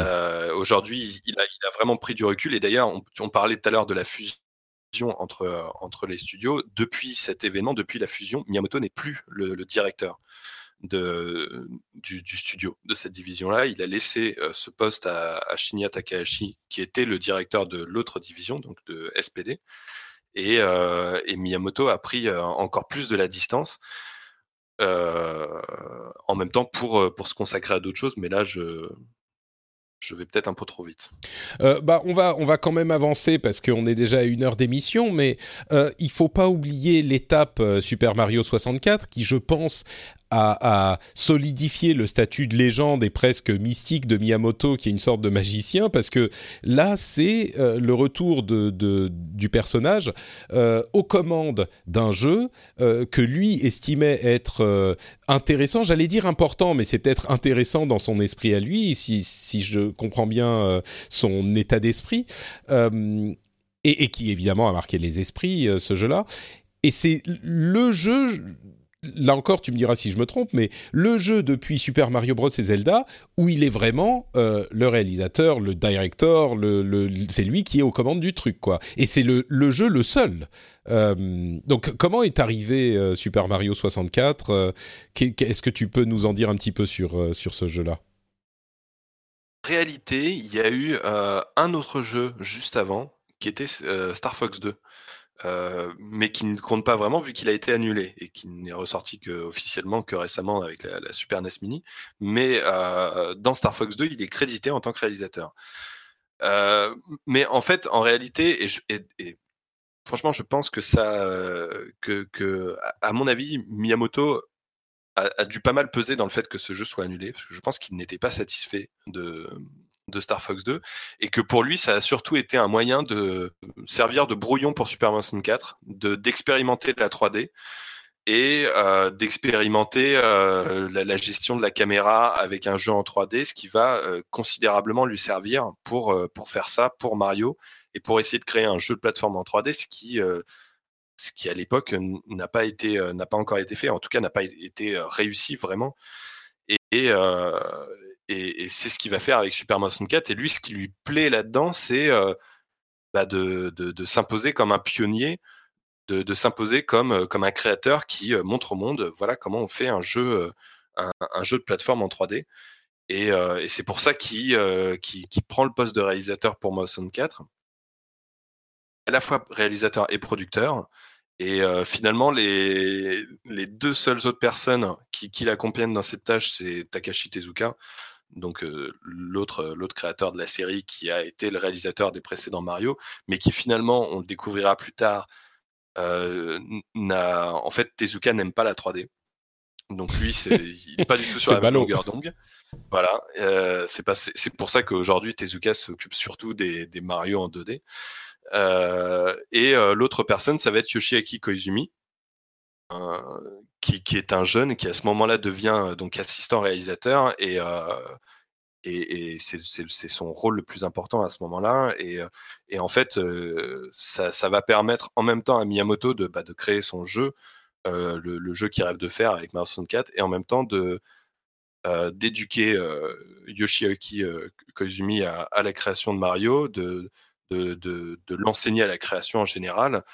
Euh, ce qui va être très utile pour la suite, vu que, vu que ensuite Koizumi va, va reprendre le, le, contrôle de Mario en tant que, en tant que réalisateur des épisodes en 3D et, aujourd'hui en tant que producteur. Mmh. Du coup, il y a une sorte de tour de force qu'a senti venir Miyamoto, ou en tout cas qu'a voulu faire Miyamoto avec Super Mario 64. Et, et effectivement, bon, je ne sais pas s'il y a beaucoup d'autres choses à dire, mais il est, il est c'est lui qui a voulu être le cœur de ce jeu-là et c'est aussi euh, sans doute grâce à lui, on peut le dire, que le jeu a été aussi marquant euh, parce qu'il a inventé énormément de choses dans ce domaine. D'un autre côté, c'est pas lui qui a repris les rênes de Zelda pour Ocarina of Time, alors qu'il est tout aussi euh, présent dans l'inconscient et dans le conscient et dans les mémoires des joueurs. Donc, je sais pas, peut-être que s'il n'avait pas fait Super Mario 64, il aurait pu être aussi bon. Mais bon. Il y a, un truc aussi, c'est que euh, l'équipe de, de of Time, finalement, c'est la même équipe que. Enfin, la même équipe, non, mais une grosse partie de l'équipe de Mario 64, une fois le développement de Mario 64 terminé, ont bossé sur, euh, sur Ocarina of Time, dont euh, Koizumi, qui, qui, est un, des réalisateurs du jeu. Et, et en fait, enfin. Miyamoto va, va, va, pas mal laisser faire, surtout par rapport à Mario 64 mais il va quand même être euh, aussi euh, beaucoup impliqué, euh, même si finalement il va, il va donner pas mal d'idées qui ne vont pas être suivies. Par exemple, Miyamoto avait dit à l'équipe faites un, jeu en vue à la première personne. Mmh. Finalement, n'a pas été n'a pas été suivi, mais mais il y a plein de petits détails où il va avoir son importance. C'est lui qui va insister pour pour pour la, la, présence d'Epona, le, le, le, fait de faire des scènes en rapport avec, qui, met, qui mettait en avant le cheval, euh, il, va, il va donner pas mal de détails comme ça qui vont avoir une grande importance sur le, sur, sur le développement du jeu. Et euh, en fait, il se définissait euh, pour, pour Ocarina of Time comme moitié producteur, moitié réalisateur. Mais et en fait, c'est assez logique parce que finalement, l'équipe de Ocarina of Time est particulière parce qu'il n'y a pas un réalisateur. C'est une équipe de, je crois, ils sont sept ou huit réalisateurs qui vont être chacun responsable d'une section différente. Donc forcément, il y a l'importance d'avoir un qui s'implique quand même pas mal pour faire en sorte que le, mmh. tout fonctionne. Bon, donc l'influence de, Miyamoto est décidément partout, dans tous les titres de l'histoire de Nintendo. Aujourd'hui, on, peut peut-être essayer de voir, d'une part, aujourd'hui, qu'est-ce qu'il fait? Est-ce qu'on le sait? Et j'aimerais quand même te poser la question du caractère de Miyamoto qu'on n'a pas trop évoqué. On sait que c'est un gros, gros bosseur. Euh, Est-ce que c'est un génie euh, maléfique, tyran? Est-ce que c'est un bienveillant? Euh, Comment est-ce que les gens qui parlent de lui euh, en parlent en même temps? Bon, ils vont pas dire des choses forcément mauvaises puisque c'est surtout des gens de Nintendo, mais quand même. Euh, ouais, donc qu'est-ce bah, qu'il fait maintenant et comment il est? Alors, sur, sur son caractère, c'est difficile d'avoir des, des, témoignages vraiment euh, francs, on va dire, puisque comme tu dis, bah, c'est des gens euh, euh, qui, qui, bossent pour Nintendo, donc ils vont éviter de dire du mal de, de leur patron. Et même pour ceux qui, qui quittent Nintendo, déjà, c'est rare, il n'y a, pas, y a pas des masses de quittent Nintendo, et, et, et, ceux, qui, ceux qui les quittent restent, bon, déjà, sont japonais. En très bon terme, on va dire. Oui, et puis en plus, oui. Donc, enfin, c'est toujours difficile d'avoir des témoignages clairs là-dessus. Cela dit, on a, on a quand même pas mal de, de, témoignages qui, je vais dire, sont euh, un peu inquiétants et, et ont tendance à, à, montrer que Miyamoto est pas quelqu'un de très facile. Euh, il y, a, y, a y a des cas, alors les citer quelques exemples spécifiques, tu as l'équipe qui a bossé sur, euh, sur Whisper Resort, raconter euh, les, les, les, réunions avec Miyamoto. Il leur faisait la présentation de, de comment ils, ils, ont avancé dans le projet. Donc, il, par exemple, il y avait un type qui allait montrer, euh, qui avait mis au point le, le, tir à l'arc. Et il montre le tir à l'arc et il était tellement en stress face à Miyamoto qu'il se mettait à trembler et qu'il n'arrivait pas à jouer correctement et qui, balançait les flèches n'importe où. Et il y a son collègue qui était là et qui lui dit mais t'arrêtes pas de trembler et l'autre il lui dit c'est le stress. Enfin il, il, il, Miyamoto inspire ce, sentiment-là de, crainte aussi euh, chez les gens, donc ce qui a tendance à montrer que euh, c'est pas quelqu'un de, super facile. Et d'ailleurs, il, le, dit lui-même, c'est pas quelque chose qu'il cache, même si des fois il a tendance à dire qu'il protège son équipe, euh, qu'il leur rend service et tout. Mais, mais il dit aussi que voilà, c'est quelqu'un d'assez difficile, qu'il est capable de, il est capable de gueuler, mais toujours dans l'intérêt du jeu. De... il, dit, euh, chaque fois, il explique que voilà, il, gueule pour le joueur, pour le fait euh, euh, que, que, le jeu doit être plus ambitieux que ça, des, choses de genre-là. Mmh. C'est un... rapidement. C'est un aspect qu'on n'a pas trop évoqué non plus, cette, cette idée que Miyamoto se place vraiment à cette capacité à se placer dans le, le, le les, les, les, yeux et les mains du joueur. Et... Là, il, regarde par le joueur, ouais, effectivement, ouais. Ouais. C'est quelque chose de très présent, quoi. On, on a même l'impression que quand lui et d'autres expliquent pourquoi il a une telle euh, euh, capacité à concevoir des jeux euh, qui, qui résonnent avec les joueurs, c'est que lui, sa, sa, plus grande qualité, d'après ce qu'il dit, c'est justement de se euh, mettre à, leur place et de voir par les yeux du joueur ce qui va et ce qui va pas. Ce que peut-être, ce qui est plus difficile pour un concepteur, un, réalisateur, un programmeur, ce que c'est. Euh... Oui, c'est ça. Et puis le fait d'être distant du projet lui donne, euh, lui donne vraiment cet œil pas forcément quand, quand, on, quand, on, bosse tout le temps sur, sur le projet, quand on reste, euh, que ça fait deux ans qu'on bosse sur le même jeu, on n'est plus, euh, on est plus objectif sur le, sur le résultat. Et en restant distant, il a aussi cette capacité-là. Mmh. Ce qui est sûr, c'est qu'il a une, euh, une manière de, de voir les choses qui est peut-être un petit peu différente, euh, très juste tout de suite. Et il a cette, euh, comment dire, cette capacité qu'ont les meilleurs concepteurs de jeux vidéo, euh, qui n'est pas unique chez lui, mais qui est quand même euh, visiblement assez poussé, de trouver des solutions à des problèmes. Tu l'évoquais avec l'histoire du mini Goomba tout à l'heure, de trouver des solutions à des problèmes qui, une fois présentés, euh, semble évidente. Et on se dit, ah ben oui, mais évidemment, il fallait faire ça depuis le début. Et, et, évidemment, pourquoi est-ce qu'on penserait à autre chose que ça? Comment est-ce qu'on ne penserait pas à ça? Alors qu'en fait, trouver euh, cette idée, cette solution, est pas, euh, vient pas naturellement à 99,9% des mortels. Et, il semblerait que chez lui, ça soit une vraie force, cet aspect. Et donc ensuite, l'aspect... La, caractère du personnage. J'ai pas l'impression non plus que ce soit un ogre, hein, mais peut-être que parfois il est, oui. euh, il mais, est un petit peu. Mais c'est vrai qu'il faut pas, faut pas l'imaginer forcément comme le, euh, le, le, le, mec sympa euh, tel qu'on tel qu'on pourrait l'imaginer. Euh, Ouais, tel qu'il a son image, quoi. Euh, parce voilà. parce qu'il a un petit peu une image de nounours et puis il fait des jeux. Euh, on sait que Nintendo euh, a, a, une révérence pour euh, Disney, pour Walt Disney, euh, qui est vraiment, euh, qui, qui, est palpable quoi, dans la manière dont ils approchent leur jeu. Et on a peut-être cette limite cette image de Miyamoto de de de nounours Disney quoi. Et, et bon, peut-être que c'est pas tout à fait ça dans la réalité non plus, ce qui est pas si surprenant, mais mais quand même.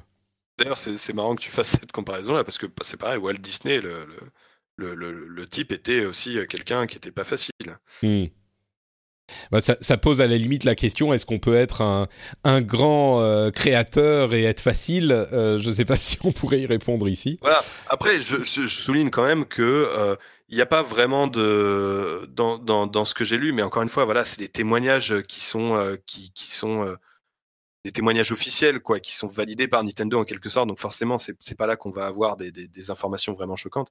Maintenant, dans la plupart des témoignages, il n'y avait pas non plus l'idée que Miyamoto était, euh, était une ordure avec ses employés. Hmm. Il y, y, a eu quand même quelques trucs où euh, c'était un peu limite, euh, notamment sur Twilight Princess, où, où, où il raconte lui-même à quel point il s'est énervé sur un employé parce qu'il avait mis dans le jeu des, des, des, des, pierres à un endroit sans raison, etc. Où, où, on sentait qu'on frôlait un peu l'humiliation, tu vois, dans, dans son comportement pour, pour, pour, pour, vraiment euh, avoir une idée précise là-dessus, il faudrait faire une enquête euh, compliquée à faire. Mais dans tous les cas, euh, c'est clair que c'est un vrai passionné par son travail, ce qui peut l'amener à rendre la vie difficile à ses collègues. Mmh. semble, semble en parler sans, sans, vrai, sans véritable traumatisme derrière. Ouais, ouais. Euh, bah pour conclure donc sur le personnage, je crois qu'on peut doit évoquer aussi le fait que il est comme beaucoup d'employés Nintendo très fidèle à la société, comme il le dit lui-même, euh, il a on a essayé de le débaucher plus d'une fois et on peut tout à fait imaginer que euh, ça serait un un coût énorme pour n'importe quelle société que ça soit enfin je sais pas Sony, Microsoft ou, ou n'importe quel autre qui soit japonais ou occidental d'obtenir, euh, de, de, donner un boulot à Miyamoto, ça serait, il serait prêt à payer des sommes absolument folles. Et lui-même dit que c'est pas forcément ça qui le motive. Euh, il précise que l'argent, il est important de le mettre dans les projets, pas forcément dans sa poche. Et Nintendo est prêt à mettre l'argent dans les projets pour que, enfin, avec une, certaine euh, cohérence, une certaine mesure, un certain sérieux, bien sûr, mais il sait qu'il peut euh, avoir autant de moyens dont il a besoin pour réaliser les jeux qu'il veut réaliser. Donc ça, c'est évidemment important mais et je dis réaliser, c'est marrant, je, suis encore sur ce terme. Mais du coup, qu'est-ce qu'il fait maintenant? Parce que euh, à la mort d'Iwata, on aurait pu se dire à la limite, euh, bah Miyamoto, c'est presque un un, euh, animal totem évident pour Nintendo. Pourquoi ne pas le placer à la tête de la société? Et c'est un rôle que dont lui-même, au-delà du fait que ça soit faisable ou pas, parce qu'il suffit pas d'être créatif pour gérer une société aussi importante et aussi grande, mais au-delà du fait que, que ça soit faisable ou pas, lui, c'est un rôle dont il semble ne pas vouloir. Il veut pas être dans l'administratif. Euh, il veut pas, ça l'intéresse pas forcément de monter en grade. Mais du coup, il fait quoi aujourd'hui, euh, Miyamoto? Alors, euh, en fait, en, en, 2000, il a intégré le conseil d'administration Nintendo, donc en même temps qu'Iwata. Donc, il a un rôle quand même euh, très très important, très haut placé dans, dans, la hiérarchie Nintendo depuis un moment. Et en fait, euh, techniquement, quand, Iwata est décédé, Miyamoto est devenu président de Nintendo par intérim euh, avec euh, Genyo Takeda. mais en attendant de trouver quelqu'un d'autre, donc effectivement, c'est pas pas quelque chose. Il, voilà, il a jamais voulu être président de Nintendo, c'est pas dans son intérêt. Néanmoins, dans la hiérarchie Nintendo, il a une place extrêmement haute. C'est le numéro 2 de l'entreprise. Il est au conseil d'administration en tant que senior. donc au-dessus de lui, il y a juste le président c'est juste Kimishima. Et encore, euh. voilà, donc Kimishima est aujourd'hui. Euh... Ah, ça y est, je n'ai pas encore euh, retenu, euh, retenu par cœur le nom du nouveau, mais bref, même là, on, peut, on peut supposer que Miyamoto a un aura tellement important, a une telle importance dans, dans, dans l'histoire de la société, etc. Le fait que voilà, c'est aujourd'hui c'est un, un, des plus vieux au conseil d'administration, euh, que il, Enfin voilà, même je, je, suis pas sûr que le président de Nintendo, euh, s'il dit à Miyamoto on fait comme ça, que Miyamoto est, pas d'accord, bah, le président va être obligé de, de, faire comme Miyamoto dit. Enfin là, je, je... oui, là on suppute. Euh, voilà. Mais, euh, mais, c'est vrai qu'on imagine bien que euh, Kimishima fraîchement débarqué, euh, les choses évolueront peut-être, mais c'est vrai que même s'il n'a pas ce rôle-là sur le papier, Miyamoto disant quelque chose, c'est difficile à ignorer en tout cas. Et puis quand tu es au board, le board supervise le travail du président, euh, et, je pense que même au board, après ça devient des questions politiques qui sont pas forcément problématiques dans cette société, mais au board, c'est des questions d'amitié, de de, de, de, de coup de coude, de machin. Et je suis sûr que la faction Miyamoto au board euh, est difficile à contredire, quoi. C'est un peu ce que tu dis. Je pense honnêtement qu'au board, le vrai boss, c'est Miyamoto, quoi. Hmm. Euh, bah après, enfin voilà, on n'y est pas, on est, on est, voilà, on n'a aucune certitude là-dessus. Oui, là c'est complètement, euh, on, on, on, essaye complètement d'imaginer comment ça peut être, mais ça se trouve, c'est pas du tout ça. Oui, mais, mais en même temps, ce qui paraît clair, c'est que effectivement, il a jamais voulu être le président parce que je pense qu'il a envie de conserver un pied, enfin je, dis je pense, mais c'est évident, c'est clair que c'est ça, il a envie de conserver un pied dans la création euh, et que, finalement il, a une tâche qui est plus de l'ordre de, euh, du, management euh, et finalement son, son importance actuelle, on, la résume plus en fait à son, on pourrait la résumer davantage à son importance du passé, c'est-à-dire que c'est lui qui a formé la plupart euh, des, des, producteurs et réalisateurs actuels, de, enfin des producteurs surtout euh, actuels de, Nintendo.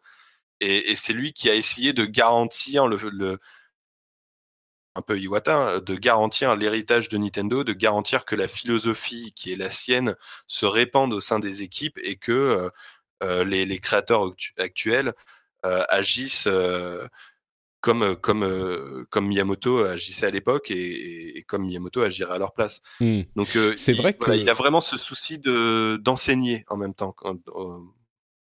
par son travail. Alors, il a maintenant 66 ans. il est au Japon, on prend pas forcément sa retraite, enfin surtout dans ce genre de position dès qu'on atteint l'âge dit, mais on peut tout à fait imaginer que c'est une position assez rare, quoi chez les grands visionnaires de ce type-là au sein d'une société. Si Miyamoto malheureusement euh, disparaissait demain, euh, au-delà de l'électrochoc et du choc sismique que ça euh, ferait dans l'univers du jeu vidéo, c'est peut-être la figure la plus emblématique du jeu vidéo aujourd'hui la société, en fait, Nintendo, je pense, continuerait à tourner sans, sans énormes problèmes. Euh, il y a plein d'exemples de créateurs visionnaires qui, dans, souvent, sont des fondateurs de sociétés, donc c'est un petit peu différent, mais on, peut prendre euh, l'exemple de Steve Jobs par le passé, ou de... Enfin, il y en a plein, mais... Ou même Elon Musk aujourd'hui, ou etc la société serait, ne serait-ce que dans son image publique, affectée par la confiance en la société serait affectée par la disparition de sa figure de proue. En l'occurrence, euh, comme comme on l'a expliqué euh, jusqu'à maintenant, même s'il avait un rôle plus ou moins important dans différents jeux, euh, il y a plein de gens hyper capables et reconnus comme hyper capables au sein de la société. Et s'il disparaissait demain, s'il prenait sa retraite pour être un petit peu moins effrayant, bon, bah, Nintendo continuerait à tourner, à tourner quoi. Oui, parce que d'une certaine manière, on peut dire qu'en fait, sa retraite, il l'a, il il, a moitié prise. Il... est encore producteur sur, sur les jeux Non, tu disais, il est euh, producteur euh, au-dessus du producteur de chaque jeu, quoi. Et puis, euh, et puis même, même ça, de moins en moins, vu que, vu que c'est plus lui le chef du studio, il, est encore crédité. Il a encore, il y a toujours cette étape, en tout cas pour les principaux jeux, de, ce moment où l'équipe va montrer le jeu à Miyamoto. Il va y jouer, il va donner son avis. Euh, il va éventuellement de donner euh, quelques recommandations, genre il faut changer ça, ça, ça. Et puis euh, même si, même si voilà, il n'a pas bossé vraiment sur le jeu, bah, ça reste Miyamoto, donc les autres vont être obligés de le faire. Mais effectivement, il est plus, il est plus du tout impliqué. Enfin, il est quasiment plus du tout impliqué dans ces jeux. Il va en revanche continuer à s'impliquer dans un ou deux jeux en particulier euh, ce qu'il a fait dernièrement avec euh, Star Fox, euh, Star Fox Zero, mmh. ce qui n'était pas une, franche réussite, mais, mais là pour le coup, il avait presque un, un, rôle de réalisateur sur ce jeu-là. Mmh. et c'est d'ailleurs ce qu'il expliquait depuis un moment qu'il aimerait revenir à la réalisation sur, mais sur des projets un peu plus petits. de temps en temps, et c'est un peu ce qu'il a fait avec Star Fox Zero, c'est un peu ce qu'il a fait avec Super Mario Run aussi. Mais, mais ça devient voilà, c'est des petits, des petits projets comme ça. Et finalement, sur la, gestion globale de Nintendo, il a une importance qui est nettement moins grande aujourd'hui. Et, et, oui, effectivement, il y a, en fait, ce qu'on peut dire, c'est que les successeurs de Miyamoto sont déjà en place et sont en train de, et en particulier Koizumi, qui a hérité de Mario non seulement, mais qui depuis a, obtenu un poste de producteur général à son tour et euh, de producteur général de, la Switch, donc euh, euh, c'est-à-dire le, rôle du important qui est consacré à la création de jeux, qui va superviser dans le développement de la, console, ce qui était le rôle de Miyamoto auparavant. Mmh. Donc je pense que Nintendo est en train de faire depuis un moment la, la transition et que voilà, si, si, et, Miyamoto, s'en accommode en fait, en plus. C'est ça qui est presque. Euh, Miyamoto s'en accommode, mais hmm. c'est même pas qu'il s'en accommode, c'est lui-même qui est à l'origine de ça. C'est lui-même qui bosse là-dessus depuis un moment pour faire en sorte que l'entreprise puisse continuer à, à, progresser sans lui. Et, euh, et c'est depuis longtemps un de ses principaux soucis. Quoi c'est un petit peu le, le, le, parcours parfait, quoi, ce, ce, ce bon Miyamoto. Enfin, il n'est pas encore euh, sorti, mais, mais comme tu le dis, il est presque en, en, en pré-retraite, au moins pour son rôle, son influence directe sur les jeux, quoi. Donc, euh, oui, on peut on peut peut-être le dire. Bon, bah, il a peut-être envie de de pas finir à, à, à 85 ans euh, à cravacher comme un fou pour finir un jeu dans le crunch. il est, il s'est dit qu'il avait, qu'il allait commencer à, à retourner à, à Sonobe, faire pousser des carottes et des poireaux. Hein. Ça se trouve, c'est ça son, son rêve maintenant. Alors, ça, fait un moment qu'il fait attention à sa santé aussi hein, et qui, et qui euh, une vie un peu saine où il bosse pas le week-end et des trucs comme ça. Quoi. Bon, c'est bien. On devrait tous s'en inspirer. Euh, bah écoute, je pense qu'on a fait un petit peu le tour euh, de ce, cette, euh, ce panorama de, de Shigeru Miyamoto. Est-ce qu'il y a une chose que tu veux ajouter, un truc qu'on a oublié, ou est-ce qu'on est qu'on conclut cet épisode? Il y, a évidemment des choses qu'on a oubliées, mais, euh, je pense qu'on a fait un, bon.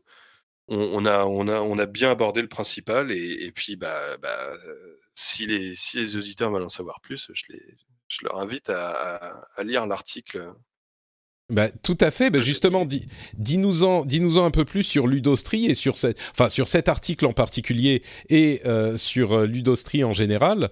Euh, l'article qui est disponible. Alors, la plupart des articles euh, sont payants sur Ludostri, mais celui-là, il est disponible gratuitement, n'est-ce pas? Alors, en fait, oui et non. Ah, d'accord. en fait, la première partie est disponible gratuitement. Mais pour euh, lire les autres parties, il faut payer. Il faut payer euh, par le par l'intermédiaire du, du, Patreon. En fait, le, le, principe est que le site repose sur un accès payant, euh, donc il nécessite de, de, payer sur le Patreon, c'est 3 dollars, à peu près 3 euros si on rajoute la TVA. Et, et ça donne accès à l'intégralité du site. Donc les, les, les parties suivantes, c'est en 6 ou 7 parties et sinon, pour se faire une idée du, site, euh, en fait, tout le reste est en payant, sauf les critiques de jeu. Ils sont en accès libre également. Et, je pense que euh, les gens se disent peut-être, oh, je, vais, je vais payer pour quelques articles. C'est hyper recherché, c'est hyper. si vous avez, enfin, c'est difficile d'expliquer à quel point les articles sont complets. C'est presque des livres, quoi. J'irai peut-être pas jusque là, mais on est euh, pour chaque article dans une euh, euh, une sorte de d'explication définitive sur le sujet autant que possible, bien sûr. mais c'est quelque chose de vraiment substantiel. Donc, euh, c'est pas juste un article en 2006. Ça, donne, des articles très longs euh, à lire. Ça peut, je sais que ça peut souvent faire peur, et je le comprends tout à fait, euh, de, de, de, passer autant de temps à lire. Moi, ce que j'aime bien dire, c'est, enfin, comme tu dis, c'est, ça m'a demandé énormément de recherche. Je, disais, je disais au début, début de cette émission que j'ai lu plusieurs centaines d'interviews. Moi, je vois ça comme ça. C'est-à-dire, j'y ai, ai passé des mois à temps plein pour, pour faire cet article sur Miyamoto. Et finalement, euh, ça, va, lire l'intégralité, ça demandera plusieurs heures. Vous n'êtes pas obligé de le faire en une traite, évidemment. Mais euh, finalement, je vous fais gagner du temps parce que ça vous permet de savoir des choses euh, que pour. ça vous permet d'avoir l'équivalent de, centaines d'heures de travail sur différentes interviews condensées en quelques heures à peine de lecture. Oui. Je dirais que c'est presque un euh, comment dire? Bah, C'est possible aujourd'hui parce que Internet existe, mais c'est le genre de truc qui aurait été euh, euh, un dossier interminable dans un magazine ou, ou même un dossier vendu à part, j'en sais rien. Mais c'est un format qui est bizarre, qui n'existerait pas autrement en fait presque. Ouais, en fait j'essaye de faire un truc, c'est un peu entre parce que je, je reconnais parfaitement que c'est tellement long qu'on qu'on va au-delà du, du, long format habituel sur Internet et que je fais un truc un peu intermédiaire entre le long format et le livre. Hmm. Euh, et, euh, et c'est voilà, c'est le principe des, des, de ce que j'appelle les feuilletons. Euh, seul sur le site, donc celui consacré à Miyamoto. Et, et, là, actuellement, je suis en train de bosser sur le, le prochain qui sera consacré à l'histoire de la Dreamcast magnifique. Ah bah ça va donner, ça va mettre des étoiles dans les yeux de certains. Ça. Donc c'est sur ludostri.com et si vous voulez retrouver Oscar euh, ailleurs, vous pouvez par exemple aller sur Twitter euh, et sur Twitter vous aurez, euh, bah, vous pourrez lui lui poser des questions et avoir accès à tout ça. je mettrai évidemment le lien vers son compte Twitter dans les notes de l'émission, mais c'est bah, c'est Oscar Lemaire tout bêtement, non? C'est at Oscar Lemaire. Tout bête. Tout attaché. Magnifique. Euh, pour ma part, c'est Note Patrick sur Twitter et Facebook euh, et Instagram évidemment. Vous pouvez voir des photos de la neige en Finlande, tout ça. Euh, et, et, encore que je suis à Paris normalement quand l'épisode est publié, donc euh, vous pourrez voir de, des photos de Paris aussi si ça vous intéresse. Euh, vous pourrez également trouver l'article de cet épisode sur frenchspin.fr et vous pouvez venir commenter et dire ce que vous en pensez, etc. N'hésitez pas à venir le faire. N'oubliez pas non plus le rendez-vous tech, mon émission qui couvre l'actualité tech, de la même manière que cette émission couvre en général l'actualité du jeu vidéo. Euh, là, c'est un épisode un petit peu spécial, mais en général, on fait l'actu euh, du jeu vidéo, euh, tout ce qui se passe et les jeux, etc. Enfin, classique. N'oubliez pas qu'il y a aussi l'épisode précédent qui est l'épisode des jeux de fin d'année, qui était un épisode exceptionnel puisque c'était le 100 et on a eu, on était à 6 pour parler de tout ça. C'est un épisode un petit peu long, mais il y avait bah J.K., le, fameux William Oduro que tu évoquais dans cet épisode, qui nous qui nous a fait l'amitié de se joindre à nous, Diraen, Escarina, Loïc Rallet, etc., etc. Donc c'était un, un, bel épisode aussi si vous voulez avoir les discussions sur les jeux de fin d'année 2018, enfin les jeux de l'année 2018. C'est cet épisode qu'il faut aller écouter. Et puis voilà, j'ai tout dit. Note Patrick, le rendez-vous tech, le rendez-vous jeu, c'est à peu près tout. Et n'oubliez pas évidemment euh, ludostri.com également. On vous remercie de nous avoir écoutés. J'espère que vous avez passé un bon moment en notre compagnie et en la compagnie du bon Shigeru. Et on vous donne rendez-vous bah, dans deux semaines environ pour un nouvel épisode. Ciao à tous